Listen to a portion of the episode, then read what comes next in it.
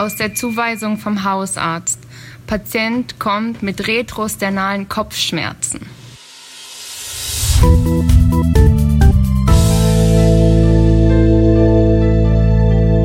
Fast Track, der Notfall-Podcast Folge 4. Themen heizen die Hyperthermie, Aedes albopictus und Pincast. Das war Fränkisch. Das war Oberpfälzisch. Herzlich willkommen zur vierten Folge unseres Notfall-Podcasts. Ich bin der Andi, bei mir ist der Sebastian. Hallo. Wir haben diesmal eine etwas längere Folge für euch und eigentlich auch eine Sonderfolge. Wir haben uns Gedanken gemacht über den Klimawandel und möglichen Einfluss auf die Notfallstation.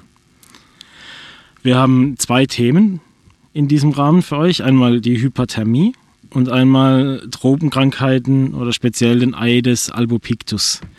Und als kleinen Bonus haben wir noch ein Interview mit Tobias Becker von Pincast. Außerdem möchten wir euch noch darüber informieren, dass ihr uns neu auch auf Twitter folgen könnt. Zusätzlich könnt ihr euch unsere Folgen auch auf Spotify und iTunes anhören und einen eigenen YouTube-Kanal, auf dem man die Folgen sich anhören kann, gibt es auch. Außerdem kann man sich über die Homepage noch für unseren Newsletter eintragen, wenn man über die jeweils aktuelle Folge informiert werden will. Damit würden wir gleich starten mit dem ersten Interview zur Hyperthermie mit Silke.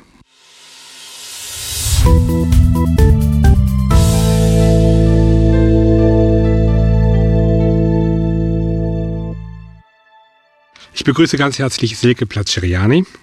Silke schreibt ihre Diplomarbeit im Rahmen des NDS über die Hyperthermie. Silke, in deiner Arbeit fängst du mit einem Fallbeispiel an. Kannst du uns ganz kurz von dem Fallbeispiel erzählen? Gerne. Im Sommer 2017 gab es im INZ Baden einen Fall, wo ein junger, gesunder männlicher Patient mit dem Rettungshubschrauber in den Schockraum eingeliefert wurde. Er war auf einer Baustelle am Arbeiten in einer Baugrube und wurde von einem Arbeitskollegen aufgefunden, war in dem Moment nicht mehr ansprechbar und begann zu krampfen. Durch den Arbeitskollegen wurde die Rettung alarmiert. Die Rettung traf auf einen Patienten mit GCS-Abfall und Status nach Krampfanfall, vermutlich aufgrund der schweren Hyperthermie. Seine Körpertemperatur war bei 42 Grad. Ähm, das Rettungsteam des Rettungshelikopters entschied sich, den Patienten nach Baden einzuliefern. Weißt du, ob solche Fälle häufiger vorgekommen sind in der jüngsten Vergangenheit? Ähm, es war nicht so, dass es gehäuft war, aber es ist zunehmend. Alles klar. An dieser Stelle möchte ich ganz kurz definieren, dass wir heute über die akzidentielle Hyperthermie sprechen und alle anderen Formen, zum Beispiel die maligne Hyperthermie, außen vor lassen. Um das Ganze ein bisschen besser zu begreifen, Hyperthermie ist ja nicht vergleichbar einfach mit Fieber. Da gehen wir später nochmal genauer drauf ein, aber lass uns doch die Hyperthermie erstmal einteilen. Meines Wissens gibt es da fünf Stadien. Die fünf Stadien, ich gebe dir jetzt einfach mal die einzelnen Stadien vor und vielleicht kannst du uns ganz kurz eine kurze Erläuterung zum jeweiligen Stadium geben. Stadium 1 ist so dieser klassische Sonnenstich, oder? Genau. Der Sonnenstich ähm, ist verursacht durch die Sonneneinstrahlung, meistens auf den unbedeckten Kopf oder Nacken, kann dadurch zu Reizungen der Hirnhäute kommen. Oft sind Menschen mit Glatzen oder Kinder ohne Kopfbedeckung betroffen. Die Symptome sind häufig starke Kopfschmerzen, geröteter Kopf, Übelkeit. Da kann ich ja froh sein, dass ich noch zwei, drei Haare auf dem Kopf habe. Glück gehabt. Stadium 2 ist jetzt der Hitzekollaps. Wie unterscheidet der sich? Was ist anders? Beeinflusst durch die Hitzeeinwirkung kommt es zu Vasodilatation der peripheren Gefäße sowie zu einem relativen Volumenmangel. Bedingt durch die Reizung des Vagus kann es zur Bradykardie und zum Blutdruckabfall kommen. Dies verursacht meist eine vasovergale Synkope oder einen orthostatischen Bewusstseinsverlust. Oft sind die Auslöser körperliche Betätigung im Freien bei heißen Temperaturen, das Arbeiten in warmen Räumen sowie die unzureichende Adaption an die Außentemperatur. Oft erholt sich die betroffene Person rasch, wenn sie in kühle Umgebung gebracht wird und sie Flüssigkeit zu sich nimmt. Also hier in der Kabine ist es jetzt verdammt heiß. Sind wir jetzt schon gefährdet, dass wir hier den Hitzekollaps erleiden? Möglich, ja. Darum ist eine gute Flüssigkeitszufuhr wichtig. Aber kein Alkohol. Verdammt. Gut, was ist jetzt der Unterschied zwischen dem Hitzekollaps und dem Stadion 3 der Hitzeerschöpfung? Bei der Hitzeerschöpfung kommt es ähm, aufgrund des starken Schweißverlustes ohne ausreichende Flüssigkeitszufuhr ähm, auf den Körper einwirkende Wärme nicht mehr kompensiert werden und der Kreislauf versagt, verursacht durch eine hypotone Dehydration. Da sind vor allem auch Menschen betroffen, die Diuretika einnehmen oder eine vorbestehende Dehydration aufnehmen. Alles klar, wenn wir jetzt nochmal einen Schritt weitergehen, Stadion 4, die Hitzekrämpfe.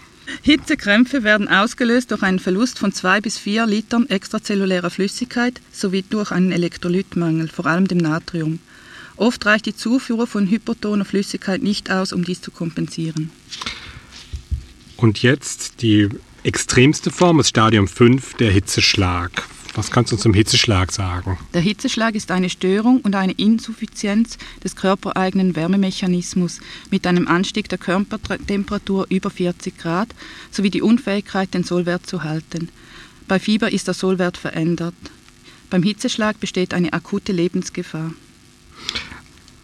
Gibt es Unterschiede jetzt zwischen einem klassischen Hitzschlag und einem anstrengungsindizierten Hitzschlag? Ähm, ja, die gibt es. Beim klassischen Hitzschlag sind häufig die älteren Menschen mit Vorerkrankungen betroffen.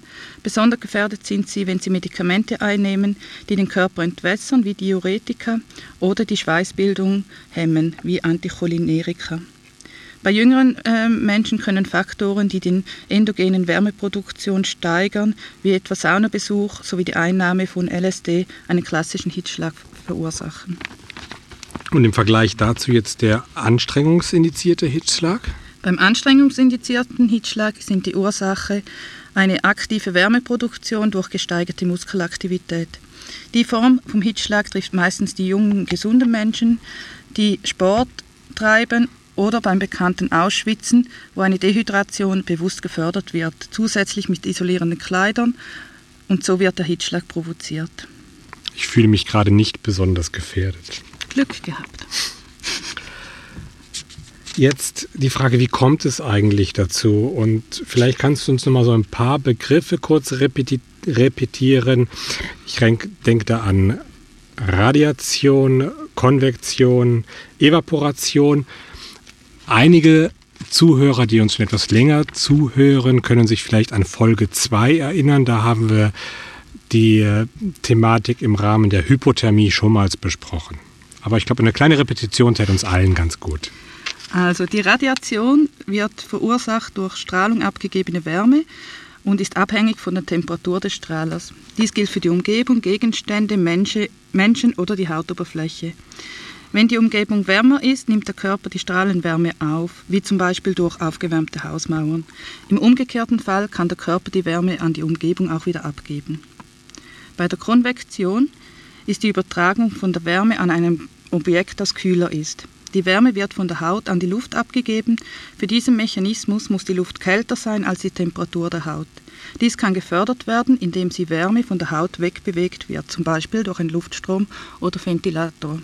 Also bei den Außentemperaturen heute plus, dass wir keinen Wind haben, können wir sagen, genau dieses äh, Phänomen oder genau diese äh, Konvektion fällt aus. Genau, und da wäre ein Ventilator jetzt sinnvoll.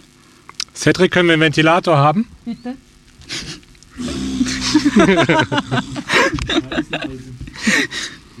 Gut, kommen wir zur Evaporation. Die Evaporation. Da wird die Wärme durch die Verdunstung abgegeben. Durch die Diffusion und durch die Schweißdrüsen wird Wasser von der Hautoberfläche abgegeben. Die Schweißdrüsen werden neuronal aktiviert. Beträgt die Umgebungstier Umgebungstemperatur über ca. 36 Grad findet die Wärmeabgabe nur noch über die Verdunstung statt. Für die Möglichkeit der Wärmeabgabe durch Verdunstung muss die Umgebungsluft eher trocken sein, zum Beispiel wie in der Sauna. Ah, ich verstehe. Eben hast du es schon mal kurz angedeutet, aber vielleicht können wir jetzt noch mal kurz definieren, wer hat jetzt ein erhöhtes Risiko? Ja, die Risikogruppe für ähm, eine Hyperthermie ist relativ groß. Ähm, Vor allem Großveranstaltungen wie Festivals oder Sportanlässe bergen ein großes Risiko dass die Menschen einen Hitzschlag erleiden und besonders gefährdet sind unter anderem folgende Personen wie Menschen im höheren Alter mit Demenzerkrankungen, äh, Menschen mit Suchterkrankungen, Menschen, die im Freien arbeiten, Menschen, die mit Hitze arbeiten, die sich sportlich betätigen und natürlich Säuglinge und Kinder. Kannst du, ähm, als ich deine Arbeit durchgelesen habe, bin ich so auf diese typische Trias des Hitzschlags gestoßen. Kannst du uns die ganz kurz erläutern? Ja, die typischen Trias beim Hitzschlag sind Fieber, das ist oft über 40 Grad. Dann kommt dazu das fehlende oder geringe Schwitzen und zusätzlich noch die ZNS-Symptomatiken, zum Beispiel Verwirrtheit. Ja gut, Fieber über 40 Grad, dann kommt der Patient, dann gebe ich ihm einfach erstmal was Antipyretisches, hänge ihm ein Gramm Paracetamol an. Dann ja. sollte das Problem doch relativ schnell gelöst sein. Das kannst du gerne machen, aber das wird keine Wirkung zeigen, denn antipyretische Medikamente ähm, wirken bei einem Hitzschlag nicht, da die Ursache eine Dekompensation von peripheren Thermoregulationsmechanismen ist und nicht eine Veränderung des hypothalamischen Temperatursollwertes. Also medikamentös habe ich so gut wie keinerlei Möglichkeiten, den Hitzschlag zu behandeln. Genau generell finde ich trotz allem immer noch Hitzschlag klingt irgendwie so alltäglich, es klingt fast banal. So, ja, die Oma hat einen Hitzschlag gehabt auf der Terrasse, aber es geht ihr wieder gut. Welche Komplikationen können denn überhaupt auftreten? Ja, der klassische Hitzschlag geht meistens mit dem primären Zeichen einer Hitzerschöpfungen voraus, wie die ähm, Nausea, Kopfschmerzen und Bewusstseinsveränderungen. Ursachen dafür sind Flüssigkeit und Elektrolytverlust. Wenn der nicht therapiert wird, kann die Körperkerntemperatur ansteigen. Ähm, beim anstrengungsindizierten Hitzschlag ist der Verlauf meistens sehr extrem. Der Hitzschlag führt oft bei über 40 Grad Körperkerntemperatur zu klinischen Zeichen des zentralvenösen Dysfunktion, wie zum Beispiel Bewusstlosigkeit, Delir, Krampfanfälle, SIRS, DIC oder auch Multiorganversagen. Klingt jetzt schon nicht mehr so banal wie vorher. Also, Jetzt haben wir mittlerweile festgestellt, der Hitzschlag ist nicht so banal, wie er klingt. Aber wir haben festgestellt, medikamentös können wir relativ wenig machen. Was können wir denn überhaupt machen? Also zu den therapeutischen Maßnahmen beim Hitzschlag gehören sicher die Sicherung der Vitalfunktionen, das Senken der Temperatur und eine adäquate Infusionstherapie. Ähm, Wie kann ich denn die Temperatur jetzt genau senken? Da gibt es verschiedene Kühltechniken, die man anwenden kann. Da besteht die Möglichkeit von Trinken von kalter Flüssigkeit, Besprühen des Patienten mit lauwarmem Wasser, Befächeln und entkleiden, dann Kühlelemente oder Eis auf die großen oberflächlichen Gefäße legen, dann die Immersion im kalten Wasser. Dies ist aber nur bei stabilen, gesunden und kooperativen Patienten zu empfehlen, da es beim Eintauchen zu peripheren Vasokonstriktion kommt, was zur Zentralisation führen könnte. Dann kühle Infusionen, Lavagen von Blasen, Magen, Pleura oder Peritonal, intravaskuläre Kühlkatheter oder dann halt noch ähm, über den extrakorporalen Kreislauf. Ab wann gilt denn jetzt eine Infusion als kühle Infusion? Naja, wenn man davon ausgeht, dass der Patient ja schon 42 Grad hat, dann ist eine äh, Infusion von Raumtemperatur bereits eine kühle Temperatur für den Patienten. Das heißt, ich brauche keine Infusionen wirklich ganz gezielt aus dem Kühlschrank? Nein. Gut. Gibt es weitere Maßnahmen, die wichtig sind? Weitere Maßnahmen sind sicher die Laborwertbestimmungen, regelmäßige Temperaturkontrolle, Urinstatus, Blutzuckerbestimmung, EKG, Blasenkatheter, ähm, das Rotem, zwei periphere Zugänge sind sehr sinnvoll, Temperaturmessung mittels Temperatursonde im Blasenkatheter, invasive Blutdruckmessung, regelmäßige ABGA-Bestimmung, dann das CT, Röntgen und Sonographie zum Ausschluss äh, für andere Ursachen.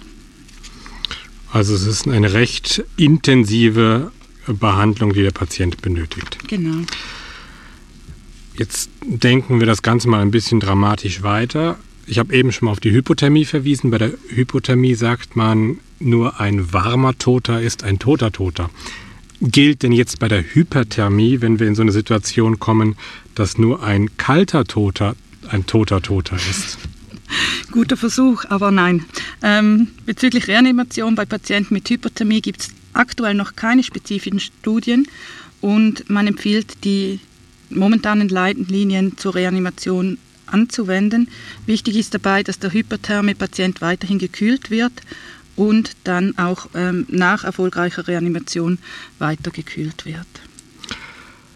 Gibt es generell jetzt nicht nur für die, ich sag mal schon bei uns nahezu intensivmedizinischen Patienten, gibt es generell Möglichkeiten der Prävention? Ja, die beste Therapie ist die Prävention. Ähm, zur Prävention gehört ein adäquates Verhalten des Patienten, des Menschen und eine angemessene Kleidung, der Umgebungstemperatur angepasst, bei großer Hitze, vor allem auch über die Mittagszeit, keine anstrengenden körperlichen Arbeiten ausführen. Patient, Personen sollen sich in kühlen Räumen oder im Schatten aufhalten, genügend trinken und bevorzugt elektrolythaltige Flüssigkeit zu sich nehmen. Silke, bevor wir zum Ende kommen, ganz kurz nochmal die wichtigsten Punkte zusammenfassen. Es gibt die fünf Stadien. Kannst du die nochmal ganz kurz aufzählen? Genau, die fünf Stadien sind der Sonnenstich, der Hitzekollaps, die Hitzeerschöpfung, Hitzekrämpfe und Hitzschlag.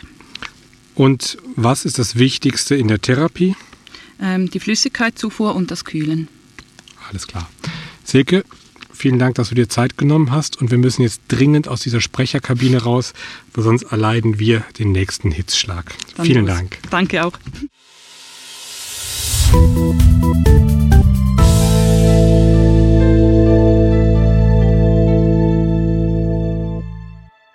Kommen wir zum zweiten Thema, Aedes albopictus, besser bekannt auch als asiatische Tigermücke. Hierzu führt Andi ein Interview mit Thorsten. Heute haben wir Thorsten bei uns. Ähm, Thorsten schreibt gerade seine Diplomarbeit im Rahmen vom Nachdiplomstudium Notfallpflege über die Aedes albopictus. Herzlich willkommen, Thorsten. Hi, Andi. Ähm, was ist genau die Al Aedes albopictus?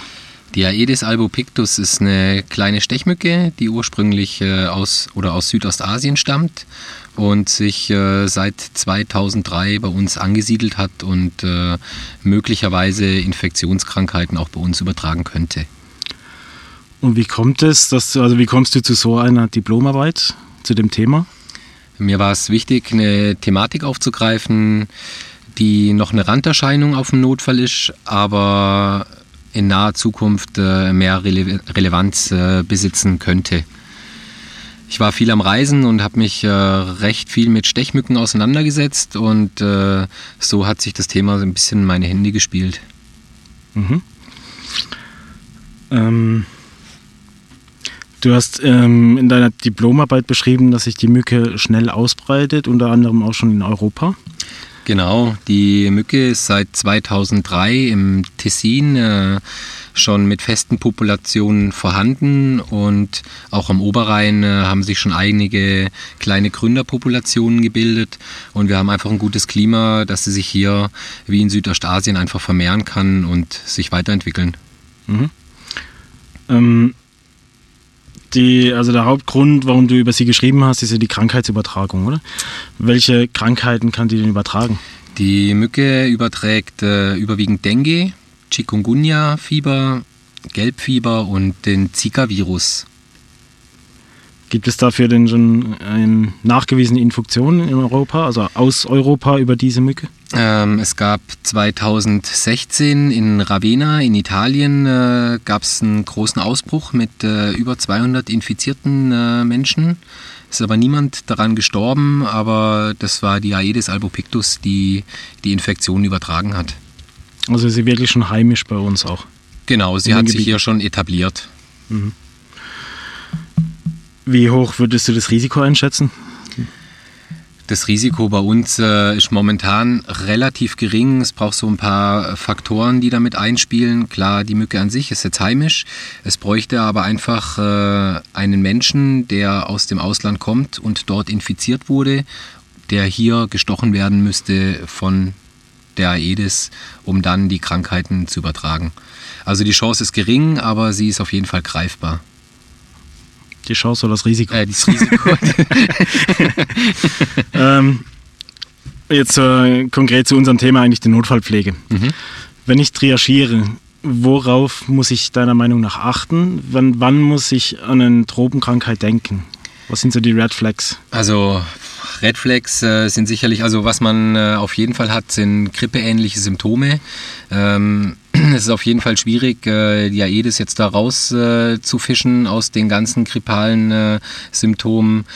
Sicherlich äh, das Erste, woran man denkt bei Tropenrückkehrern, ist Malaria. Aber ja, Red Flags ist ein bisschen schwierig.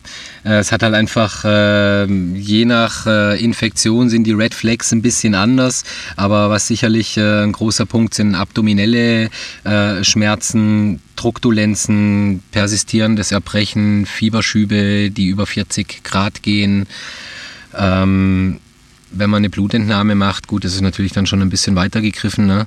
dass äh, die Thrombozyten abfallen, es kommt zu einer Thrombozytopenie und einem Anstieg äh, vom Hämatokrit. Also wie sieht dann konkret die Diagnostik aus in so einem Fall, wenn ich den Verdacht habe? Die Diagnostik so, sieht so aus, dass man äh, Blut abnimmt und dann wird ein PCR-Test gemacht. Das ist eine Polymerase-Kettenreaktion und da kann man dann erkennen, äh, was für Erreger vorliegen und in was für einer Menge.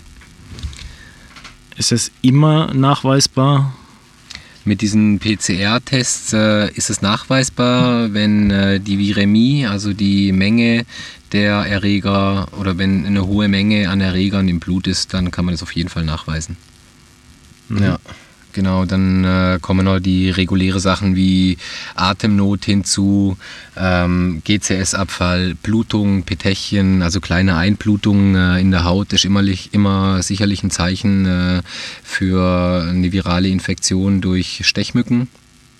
Ähm, dann klar, fokale neurologische Zeichen, Hypotension. Also es ist eigentlich recht schwierig, äh, das rauszufiltern. Schlussendlich äh, muss man Bluttests machen, die dann äh, wegweisend sind. Also eigentlich alles sehr unspezifische Symptome. Alles unspezifische Symptome, genau. Und ähm, bei der Triagierung wäre dann eigentlich, wär, der Hauptaugenmerk dann auch auf der Anamnese, oder? Auf der Reiseanamnese. Genau, die Reiseanamnese, die äh, ist der Schlüssel eigentlich zu, zu der Idee, was es sein könnte, ob es äh, in die virale Infektionsgruppe reinrutscht oder eher was Grippales ist, was man sich auch hier aufgefangen hat. Hm? Ähm, die Erkrankungen, die die Aedes albopictus überträgt, werden die auch von Mensch zu Mensch übertragen? Also muss ich einen Patient, bei dem ich den Verdacht habe, dass er eine Tropenkrankheit hat, isolieren? Nee, der Patient äh, muss nicht isoliert werden, da es keine Mensch-zu-Mensch-Übertragung gibt, beziehungsweise keine bekannt sind. Ähm, einzigstes wäre beim hämorrhagischen äh, Denguefieber hätte man, äh, hätte man die Indikation äh, für eine erogene Isolation. Aber der Patient äh, wird ganz sicherlich, äh, hat eine Schockraumrelevanz und wird dort betreut und kann man auch so gar nicht äh, fix isolieren. Also es reicht ein Mundschutz, um uns dann auch zu schützen. Also einfach erogene Isolation. Genau, ja. genau. Okay. Du hast eben gerade den Schockraum ähm, erwähnt. Welche Komplikationen kann das denn ergeben? Also wann kann ein Patient schockraumpflichtig werden? Genau, das hämorrhagische Denguefieber, das wird sicherlich eine Schockraumindikation haben. Ähm, die Patienten haben häufig Tachykardien und spontane Blutungen, die alle Organe betreffen können. Ähm, die Erreger selber, die schädigen die Kapillarendothelien, was dann später im Verlauf eine erhöhte kapillare Permeabilität zur Folge hat. Das und äh, starkes Erbrechen führt zur Hypovolemie und damit einfach zur Dehydratation. Und durch die Reduzierung von den Gerinnungsfaktoren, äh, weil die Leber geschädigt wird, ähm, ähm, bei den Blutungen und daraus entsteht im Verlauf dann einfach eine Gewebehypoxie und eine Azidose und kommt dann äh, in der Endstrecke eigentlich in der Sepsis sehr gleich. Also man hätte eigentlich den Hypovolem-Schock und einen septischen Schock. Ja. Also wäre eigentlich die, die Maßnahmen, die man ergreifen muss, wenn man den Verdacht hat, wäre eigentlich symptomatisch, die Symptome behandeln. Genau, in erster wird, Linie mal. Es, genau, es wird rein symptomatisch behandelt bei allen äh, Aedes albopictus Infektionen. Ja, danke Thorsten für das interessante Gespräch. Ja, vielen Dank dir, Andi, dass ich herkommen durfte. Gern. Hat mich sehr gefreut.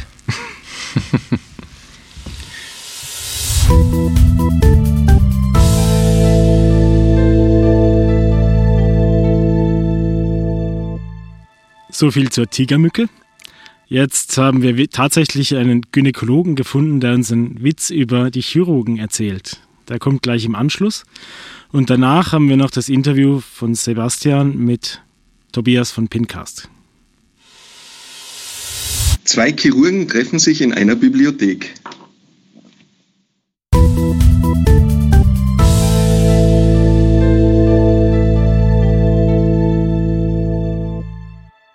Es ist mir eine ganz große Freude, Tobias Becker zu begrüßen. Tobias Becker ist, ich sage jetzt mal, die Stimme des Pincast. Was der Pincast genau ist, wird er uns nachher sicherlich noch genau erklären. Außerdem ist das hier heute unsere erste, unser erstes Interview, das wir via Skype führen. Also ich hoffe, dass technisch auch alles wunderbar funktioniert. Tobias, auch da vielen Dank für deine Unterstützung. Aber bevor ich dich jetzt hier noch weiter lobe, darfst du dich erstmal ganz kurz selber vorstellen. Ja, danke Sebastian, danke für die Einführung und danke für die Einladung, hier sprechen zu dürfen. Ähm, ja, ich bin, mein Name ist Tobias Becker, ich bin klinischer Notfallmediziner, äh, meine damit, dass ich in der Notaufnahme arbeite und das mein Haupttätigkeitsfeld ist, mein ziemlich einziges, muss ich sagen. Und ähm, mache das aktuell in Jena, in der zentralen Notaufnahme in Jena, am Univers Universitätsklinikum Jena-Thüringen, Deutschland. Deutschland, da haben wir mittlerweile, glaube ich, doch die ein oder anderen Zuhörer auch dazu gewinnen können. Wir hoffen natürlich, dass wir das Ganze auch noch weiter ausbauen können. Vielleicht kommen jetzt die ein oder anderen am Uniklinikum Jena dazu. Ganz bestimmt. Ich bin mir sicher, die werden auch bald über diesen netten Notfallpflege-Podcast aus Baden erfahren. Da bin ich mir ziemlich sicher. Ja, das würde uns sehr freuen. Aber jetzt kommen wir mal zurück zum Pincast. Was bedeutet das überhaupt, Pincast? Also Cast, das kann ich mir jetzt vom Podcast noch ableuten, aber wofür steht jetzt die Abkürzung Pin? Äh, Pincast steht für Perspektive interdisziplinäre Notfallmedizin Podcast. Und das ist die Abkürzung, die wir uns ausgedacht haben vor einigen Jahren, die den Podcast beschreiben soll, in dem notfallmedizinische Weiterbildung gemacht wird. Notfallmedizin aus der Sicht des Notfallmediziners oder der Notfallmedizinerin in der Notaufnahme. Nicht präklinisch, nicht Intensivstation, nicht innerklinisch, sondern vor allen Dingen die Notfallmedizin in der Notaufnahme. Das ist das Kerngebiet, worum es bei uns geht und das Ganze aus ärztlicher Sicht.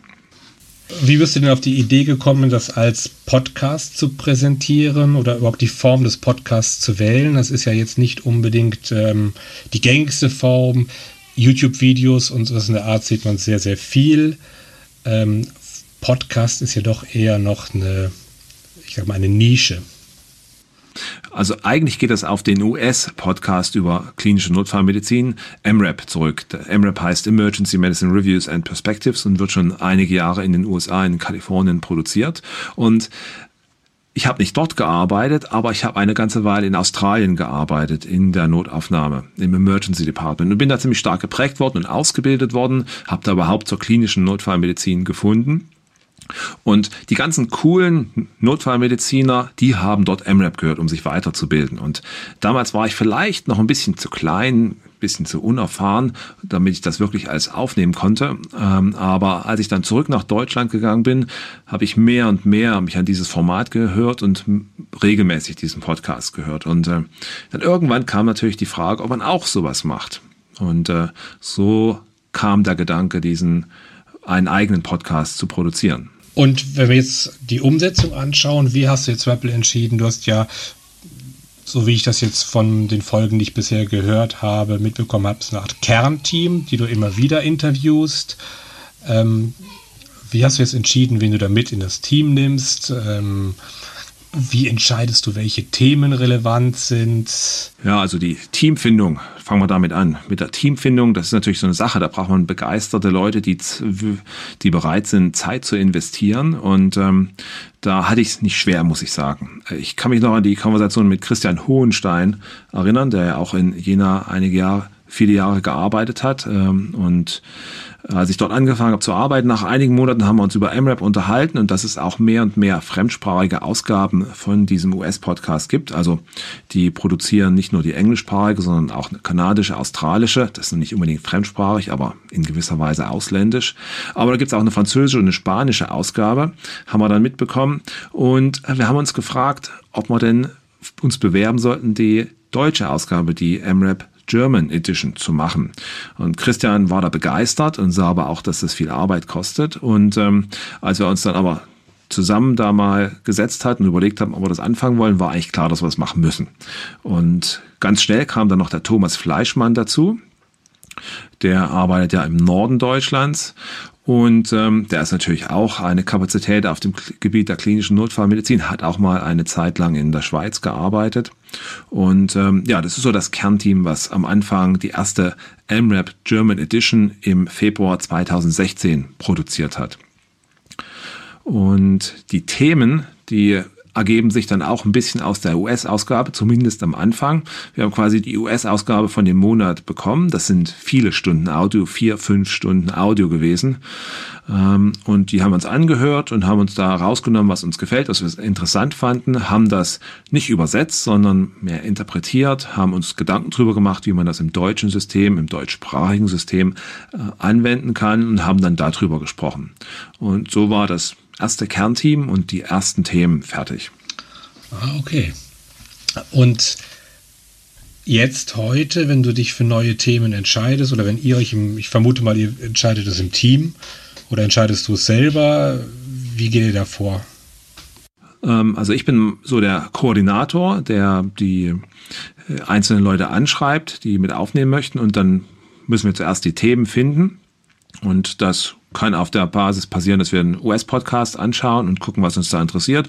Viele Leute, einige haben aber auch sind jetzt andere Leute dazugekommen und diese neuen Leute haben natürlich selber Themen bearbeitet und manchmal frage ich auch irgendjemand, der einen interessanten Vortrag gehalten hat, ob ich da ein Interview drüber aufnehmen kann und so wächst das Ganze dann auch und die äh, Gruppe, die mittlerweile Podcast Audio mit mir produziert, das ist eine wesentlich größere geworden.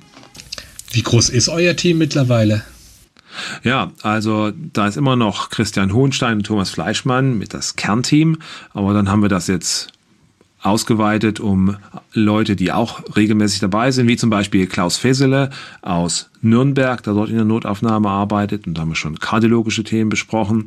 Äh, Isabel Lück aus Hamburg, die ein besonderes Thema mal bearbeitet hat. Handicap, Patienten mit Handicap in der Notaufnahme. Fand ich sehr spannend. Ich erinnere mich daran. Ja. Äh, dann auch Bernhard Dannenberg, der Direktor der Kindernotaufnahme in Stanford, USA ist, den ich ähm, bei einem Kurs in Deutschland mal kennengelernt habe und da herausgefunden habe, dass er eigentlich aus Bayern kommt und das Deutsch auch noch nicht vergessen hat. Und da ergibt sich das, dass man halt auch über den Ozean mal mit Skype aufnehmen kann und die kindernotfallmedizinischen Themen besprechen kann. Weil der aber natürlich aus in etwas anderen in einer anderen Praxisumgebung arbeitet, habe ich da die Nadja Liebers gefragt aus Jena, die ist Kinderintensivmedizinerin, ob sie da so ein bisschen die deutsche Perspektive mit reinbringt und deswegen kommentiert sie das Audio von Bernhard häufig. Und das waren immer noch nicht alle. Als ich heute drüber nachgedacht habe, wer das Team ist, dann habe ich festgestellt, das sind schon einige. Da kommt dann noch Christoph Hüser dazu, der Toxikologie-Segmente macht. Das ist so sein spezielles Ding. Der hat auch einen Blog, einen, den toxdocs.de Blog, den er selber macht und hilft auch gerne mit Audios aus. Und der macht auch jeden Monat die schriftliche Zusammenfassung. Das ist äh, bin ich sehr froh, dass er das macht. Macht er auch sehr gut. Ist auch sehr wertvoll für die meisten Hörer zum Nachlesen, wenn es mal speziellere Themen sind oder die Publikationen interessant sind. Und dann ist auch dazu gekommen Max Taubert, ein ähm, Medizinstudent in Jena, der äh, die Audiobearbeitung macht mit mir zusammen und auch E-Mails und äh, die ganze Webseite organisiert mittlerweile. Also das ist doch ein ganzer, ganz großes Team, ein ordentliches Team und ein, ein Prozess mittlerweile geworden, das Audio jeden Monat auf die Webseite zu bringen. Ich stelle mir sehr arbeitsintensiv vor. Wie viel Zeit deiner Freizeit geht drauf? Sieht dich deine Familie überhaupt noch? Also da gehen genau pro Monat Stunden drauf. Ja. Hm. Ich kann es mir gut vorstellen. Hast du sowas wie Lieblingsthemen, wo du sagst, darüber freust du dich immer ganz besonders? Gibt es so eine, auch im großen Gebiet der Notfallmedizin so bestimmte Fachrichtungen, wo du sagst, das ist genau das? Ähm, ich muss sagen, es gibt nicht spezielle Fachrichtungen oder Einzelprobleme. Es sind mehr so die Themen, wo man sich als Notfallmediziner noch nicht so gut auskennt, wo man aber, wenn man einmal drüber nachdenkt und sich reindenkt, trotzdem plötzlich vielen Patienten gut weiterhelfen kann. Zum Beispiel das letzte Thema, was wir so bearbeitet haben, gegenüber Schwindel und den Lagerungsschwindel. Und ähm, das ist ja nun da gibt es ja verschiedene Formen vom Lagerungsschwindel und ähm, wenn man sich mit den einfachen mal auseinandergesetzt hat, dann kann man vielleicht schon der Hälfte von den Patienten mit Lagerungsschwindel gut weiterhelfen und wenn man noch diese besondere Form des Lagerungsschwindels kennt und das behandeln weiß, dann gibt es noch ein paar Patienten. Das ist aber was, was in viel, was nicht Standard ist, dass das in vielen Notaufnahmen abgearbeitet wird und solche Themen machen mir besonders Freude, die halt äh, aufzuarbeiten. Ich erfinde die Themen ja nicht neu, sondern das sind häufig Experten aus anderen Gebieten, die das äh, neue Algorithmen, Denkalgorithmen und Handlungsalgorithmen erstellen. Und das macht mir Spaß, das zu besprechen und darzustellen ähm, auf einem hoffentlich ähm, handhabbaren Format. Also, wie ihr das darstellt, kann ich mir vorstellen, dass es für viele Pflegende auch sehr interessant sein kann, da mal reinzuhören. Ich muss sagen, da sind auch einige Pflegende, die zuhören. Ich habe ja so ein bisschen eine Übersicht, äh, wer als Zuhörer einen Account hat. Ähm, ich stelle auch beim Registrieren die Frage, wo das Tätigkeitsfeld ist. Und es sind gar nicht so wenig Pflegende, die da zuhören. Jetzt, um mal den Link zu machen zu einem Pflegepodcast, aus deiner Erfahrung aus der Notfallmedizin, aus der Notaufnahme, gibt es Themen, die dir spontan einfallen, wo du jetzt sagen würdest, ja, das fände ich jetzt wichtige Themen, die man sehr gut in einem Pflegepodcast zum Thema Notfallpflege aufgreifen könnte. Ja, also ähm, die Zusammenarbeit von ärztlicher und pflegerischer Seite in der Notaufnahme ist ja sehr intensiv. Das ist ja ein ganz besonderes Merkmal, glaube ich, ähm, von der Notaufnahme und warum es den Leuten da auch Spaß macht zu arbeiten, ständig zu kommunizieren mit den ganz vielen verschiedenen Leuten und Patienten und Angehörigen, die dort sind.